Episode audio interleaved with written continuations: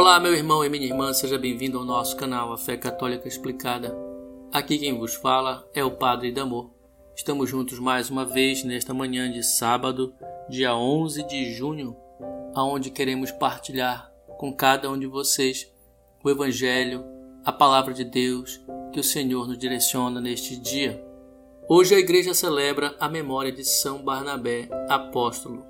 O nome Barnabé significa filho da consolação, porque o nome original do apóstolo era José. Sabemos que ele não pertenceu ao grupo dos doze apóstolos, mas é considerado apóstolo por ter pertencido à chamada Era Apostólica.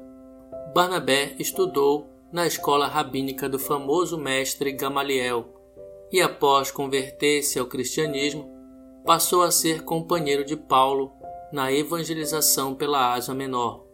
Foi ele que levou São Paulo aos apóstolos, quando todos tinham medo dele, e com ele abriu o apostolado a todos os povos. Relatos indicam que Barnabé morreu em Salamina, na ilha de Chipre. Por isso, São Barnabé é venerado como padroeiro de Chipre. O evangelho de hoje menciona o envio dos 72 discípulos de Jesus para evangelizar na região da Palestina. Existe uma tradição oral na nossa igreja que diz que Barnabé estava entre eles. Para tal missão, Jesus pediu total despojamento e total entrega à missão. Essa entrega, irmãos, era necessária, porque foi dado aos apóstolos poderes sobrenaturais para que aquela missão fosse cumprida. Só para dizer que na vida, o Senhor está sempre disposto a nos enviar em missão para evangelizar. Mas para isso, precisamos estar totalmente despojados de si mesmos e das coisas materiais, pois ele nos lembra a toda hora que a obra é dele e não nossa. Outra coisa que devemos aprender com Barnabé é o fato dele ter acolhido São Paulo bem no início de sua conversão. Temos que aprender então a não rotular as pessoas de uma ou outra coisa, como pessoas boas ou más, pessoas puras ou pecadoras, ou qualquer outra classificação de acordo com o seu comportamento.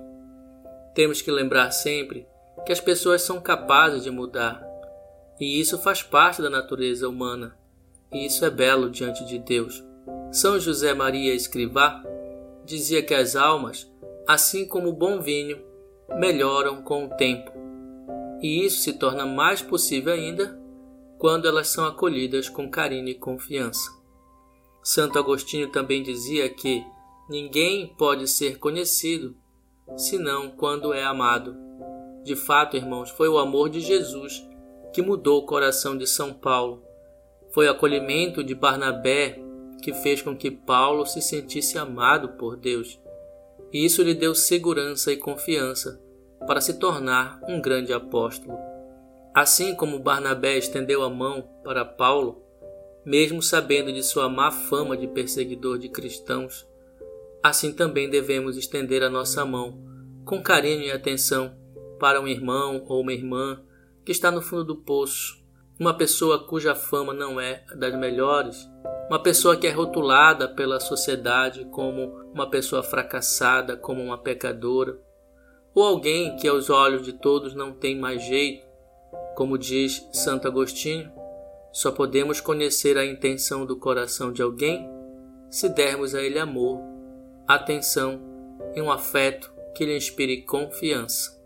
Atitudes assim é que nos farão grande no reino dos céus, e assim estaremos fazendo jus às palavras de Jesus no Evangelho de hoje, quando ele nos diz: De graça recebestes, de graça deveis dar. Temos recebido tantas graças de Deus, temos recebido tanto amor, Sua misericórdia, tantos dons, e o que estamos dando de volta e o que estamos oferecendo aos nossos irmãos? Eis aqui a questão que devemos nos perguntar sempre.